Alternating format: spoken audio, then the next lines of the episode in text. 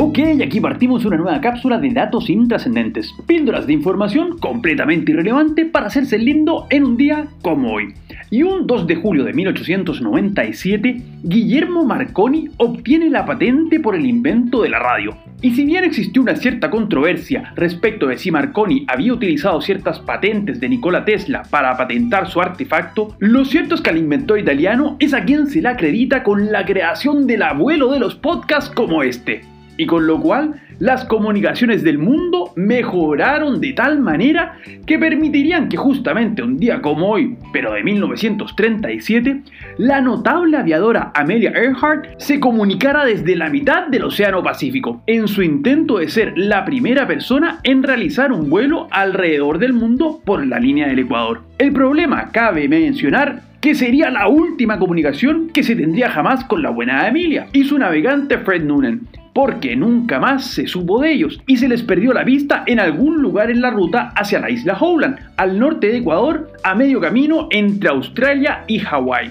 Y si bien todavía sigue siendo un misterio el lugar en donde habría caído el avión, lo claro es que ese día podrá haber muerto el personaje, pero la leyenda nacía tal y como lo haría un día 2 de julio de 1942 en la Ciudad de México Vicente Fox, y quien desde el 1 de diciembre de 2000 hasta el 30 de noviembre de 2006 se convertiría en el presidente de los Estados Unidos mexicanos, que, pese a quedar al lado, no son lo mismo que los Estados Unidos de Norteamérica, en donde un día como hoy del año 1962, en la ciudad de Rogers, Arkansas, el bueno de Sam Walton abría su primer boliche, una tiendita de comida de nombre Walmart, y que, con el paso del tiempo, se convertiría nada más y nada menos que en la mayor empresa del mundo, no solo con más de 2 millones de empleados en todo el planeta, sino que además, si Walmart fuera un país, ranquearía como la vigésimo quinta economía más grande de la Tierra,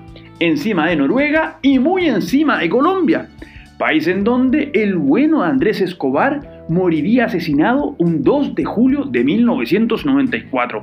como consecuencia directa del infame autogol que les comentamos el día 22 de junio en este programa, en el partido de su selección contra Estados Unidos de Norteamérica, no mexicanos, en donde el nacido un día como hoy del año 42 recibiría su mejor regalo de cumpleaños el año 2000, ya que el mencionado Vicente Fox ganaría un 2 de julio de ese año la presidencia de su país, siendo el primer presidente electo en 70 años que no pertenecía al PRI. Un tremendo logro, tal y como el que lograría un par de años después, en este día, el 2002, Steve Fossett, quien, arriba de un globo aerostático, se convierte en la primera persona en circunvalar este planeta sin escalas, algo que ciertamente parece sacado de una novela de ficción de Julio Verne. Y lo que no fue ficción, sino una dulce realidad, fue lo ocurrido el glorioso 2 de julio de 2006 en el Estadio Nacional, cuando Colo Colo,